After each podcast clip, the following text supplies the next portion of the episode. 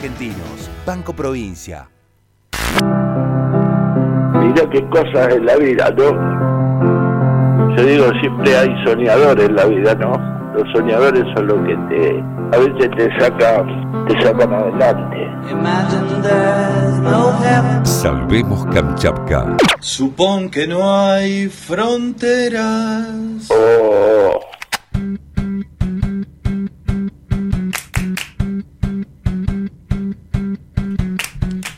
seguimos aquí en Salvemos Kamchatka y hoy es lunes, mis queridos. Sí. Hoy es lunes y nos toca eh, las imprescindibles. El imprescindibles de hoy es especial y trata de lo que estamos viviendo, ¿no? En relación a la despenalización del aborto en Argentina y, eh, bueno, la posible mm, despenalización, ¿no? La posible realización de eh, el proyecto. Sí. Eh, los tiempos apremian para tratarlo en el Congreso, ¿sí? Habíamos comentado acá la semana pasada que en fines de noviembre son eh, las extraordinarias y es por eso que el aborto legal 2020 es urgente en Argentina. De hecho, eh, bueno, hubo, hubo acciones este fin de semana, durante toda la semana, ¿no? Pero Sí. concretamente este fin de semana hubo acciones de la campaña nacional por el derecho al aborto legal, seguro y gratuito frente al Congreso de la Nación este fin de semana, como decíamos, y en otros puntos del país también porque se vence el plazo y es urgente, es necesario que se trate este año. Por eso hoy traemos a eh, FM La Patriada a las imprescindibles de la lucha por el aborto por el derecho, en realidad ahora cambió de nombre, sí, la campaña antes se llamaba eh, campaña directamente eh, por el aborto legal, seguro y gratuito, ahora es por el derecho al aborto legal, seguro y gratuito. Eh, dicen ellas en su página web, las pueden encontrar abortolegal.com.ar, que desde el 2005 vienen poniendo en debate el tema del aborto y las consecuencias de su estatus legal, ¿no? Actual para la vida y para la salud de las mujeres. También, eh, bueno, la campaña nacional por el derecho al aborto legal, seguro y gratuito lo que hace es recuperar, ¿no? Parte de la historia de las luchas desarrolladas en nuestro país en pos del derecho al aborto legal. Y eh, no sé si sabían cómo surgió.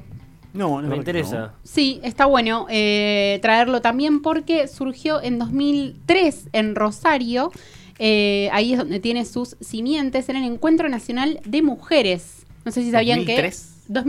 2003. Mirá. Sí, hace un montón. Mucho, Eh, mucho. Y también en el encuentro, ese, ese fue en Rosario, en, en el año 2003, el Encuentro Nacional de Mujeres fue en Rosario y, eh, bueno, se siguió debatiendo, digamos, la realización de esta campaña, organizándose un montón de, de- de- de mujeres y disidencias en Mendoza en 2004. Por eso, a partir de 2005 es cuando se oficializa la, eh, la campaña, ¿no? Hace Que- 15 años.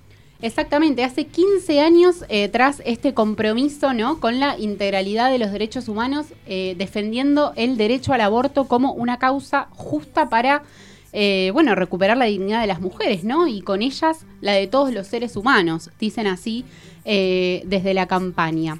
Decíamos entonces que están desde 2005, fue lanzada el 28 de mayo de ese año, 2005, en el Día Internacional de Acción por la Salud de las Mujeres.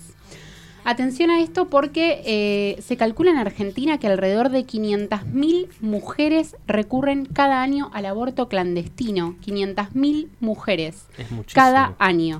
Y esto, bueno, deja clarísimo, ¿no? Cómo la penalización no impide su práctica, sino que la hace peligrosa por la falta de recursos económicos de muchas mujeres.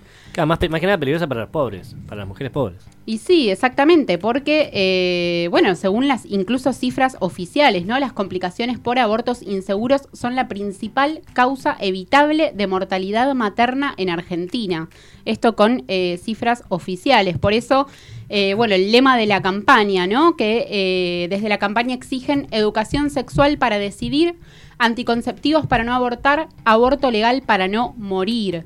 Esto implica, eh, bueno, realizar modificaciones en los sistemas de educación, salud, justicia y, bueno, cambios eh, culturales, ¿no? Que es lo que, eh, por suerte, ven- venimos viviendo, ¿no? Eh, digamos, por eso se dice que en realidad el aborto, digamos, la discusión por el aborto legal ya está instalada, digamos, lo vimos claramente en 2018 cuando estuvimos ahí cerquita de que fuera legal eh, en las calles, ya es... eh, muy claro que necesitamos este, este derecho y eh, que se despenalice y legalice el aborto para que las mujeres que decidan interrumpir un embarazo tengan atención segura eh, y gratuita en los hospitales públicos y en las obras sociales. Ojo que esto también es muy importante en las obras sociales de em, todo el país. Entonces, bueno, las compañeras de, la campaña nacional por el derecho al aborto legal, seguro y gratuito, imprescindibles por eh, ni una sola muerta más por abortos clandestinos. Y em, también no podemos dejar de mencionar a otras imprescindibles que forman parte de la campaña y que hacen lo que no hace el Estado. Las hemos mencionado acá, pero son las socorristas en red. Sí. Socorristas en red, feministas que abortamos, las encuentran también en las redes. Muy, muy importante que eh, se difundan, se den a conocer. ¿Sí? Para alguna, para alguna mujer que nos esté escuchando, eh, amiga, familia, ¿sí? Muy importante difundir estas redes, socorristasenred.org y en Instagram socenredarg y en, en Twitter, perdón, socorristasarg. ¿Sí? Socorristas en Red, feministas que abortamos, es una articulación de colectivas en Argentina. ¿Qué es lo que hacen? dan información, ¿no? Siguiendo, por supuesto, los protocolos de la Organización Mundial de la Salud y acompañan a mujeres y personas con capacidad de gestar que han decidido interrumpir embarazos inviables para ese momento de sus vidas. O sea, hacen lo que no hace el Estado, digamos. Claro, Brindan la. OMS, la OMS tiene protocolos para el aborto. Exactamente, sí, está eh, incluso, bueno, el, el aborto con misoprostol. eh, están las socorristas en red difundiendo eh, en, en sus redes, de hecho pueden encontrar las informaciones, hay infografías, hay PDFs, están, digamos, disponibles para todos y todas la, las información, las informaciones necesarias para poder realizar un eh, aborto seguro. Desde el año 2014, eh, que se organizan y están en todo el país. Muy importante también eh, difundir esto porque eh, están organizadas en eh, regiones, así que las pueden encontrar eh, en, todo el país, en todas las regiones del país. Y dicen ellas, ante el abandono del Estado, las redes de información y acompañamiento son una respuesta a la intemperie generadora de inseguridad, daños y desprecios que buscamos evitar. Así que bueno, otras imprescindibles que traemos acá, socorristas en red, que eh, muy importante, difundirlas para eh, algún amigo o compañera que pueda llegar a necesitar eh, realizarse un aborto eh, en este que, que es clandestino, ¿no? Por ahora, ya que sigue siendo eh, ilegal en la Argentina. También esta temática, ¿no? Del aborto Sí. de clandestino, la despenalización, el movimiento de eh, las mujeres y disidencias, el amor libre, ¿por qué no? Los derechos feministas en general, me hacen pensar en eh, una mujer también, ¿En quién? eh, en Dora Barrancos ah. que es eh, la imprescindible que traigo hoy dentro de este movimiento, ¿no? La campaña nacional por el derecho al aborto legal, seguro y gratuito, que ella ha tenido que ver porque en los últimos 50 años se ha dedicado Nora Barrancos a estudiar el desarrollo de la educación, de los movimientos libertarios y anarquistas y de los feminismos en la Argentina. Y tiene una larga, una larga data. Se recibió de eh, socióloga en la Universidad de Buenos Aires, eh, para luego doctorarse en historia en la Universidad de Campinas, en Brasil, eh, país al que llegó perseguida por la dictadura, eh, donde tuvo que exiliarse y fue allí donde tuvo sus primeros contactos con el movimiento de mujeres y las disidencias sexuales. Y atención que desde que volvió del exilio en 1986 integra el CONICET y Sí. eh, fue director incluso en representación de las ciencias sociales y humanidades hasta mayo de 2019, elegida por el voto de la comunidad científica y eh, al día de hoy es asesora, actualmente es asesora del presidente Alberto Fernández. De hecho, ella se estuvo presentando, eh, pronunciando, digamos, estas, estos días. Eh, de hecho, el viernes hay una nota, hay una nota muy interesante de, de página 12 sobre, sobre ella en la que dice la penalización del aborto es una injuria.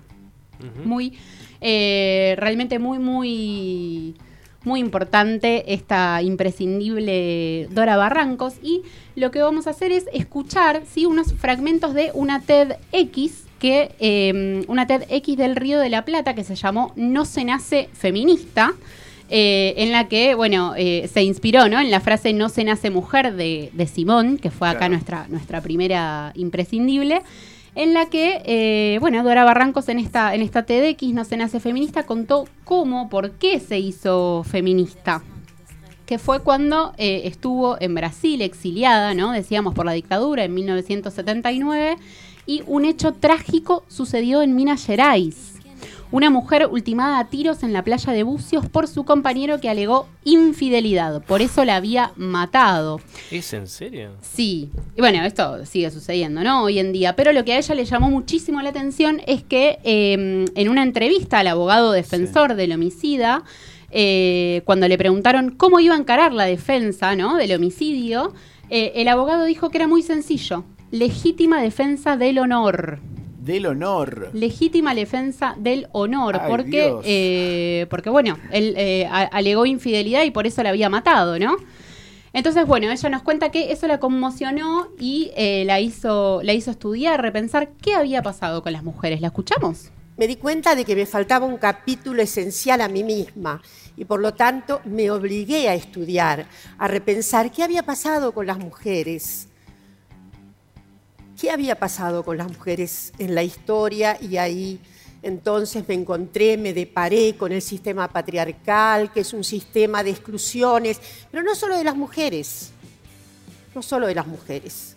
El sistema patriarcal también excluye a las otredades que no tienen la misma cartilla masculina. En esa búsqueda, obviamente me deparé con sobre todo lo que había pasado en el siglo XIX, que es un siglo muy, de mucha exclusión para las mujeres.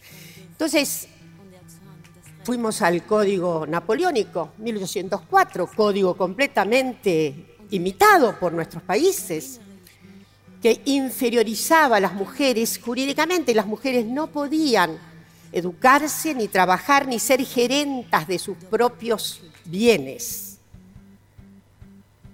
Pero voy a recordar que de la misma manera que había un régimen de exclusión tan prominente, muchísimos varones comenzaron a acompañar el reclamo de las mujeres. Surgió el feminismo. Bueno, retomo esto que, que dijo, ¿no? Sobre el código napoleónico imitado por Latinoamérica y cómo surgió el, feminismo, ¿no? Eh, 30% de varones acompañando los reclamos de igualdad de derechos en 1948, cuando se hizo tal vez la, la primera asamblea de las feministas, ¿no? Ahí cerca de eh, Nueva York. Pero muy, muy interesante esto que, que dice ella también en esta, en esta TDX, ¿no? Que la pueden encontrar en, en YouTube, así se llama, No se, nace, no se nace feminista, eh, Dora Barrancos, y eh, donde habla de esto, ¿no? Del siglo XIX especialmente duro con, con las mujeres. Comparaban inteligencia de las mujeres con las de un gorila, por ejemplo. Oh. Y bueno, esto que hablaba, ¿no? Por supuesto, del el acceso a, eh, a, a- a la participación, ¿no? De, Sí. de las mujeres en la sociedad. Vamos a seguir escuchando. Esto dijo eh, respecto de la participación y ética de mujeres y varones en distintas tareas. me gustaría decir que es absolutamente fundamental la participación idéntica de mujeres y varones en diferentes tareas.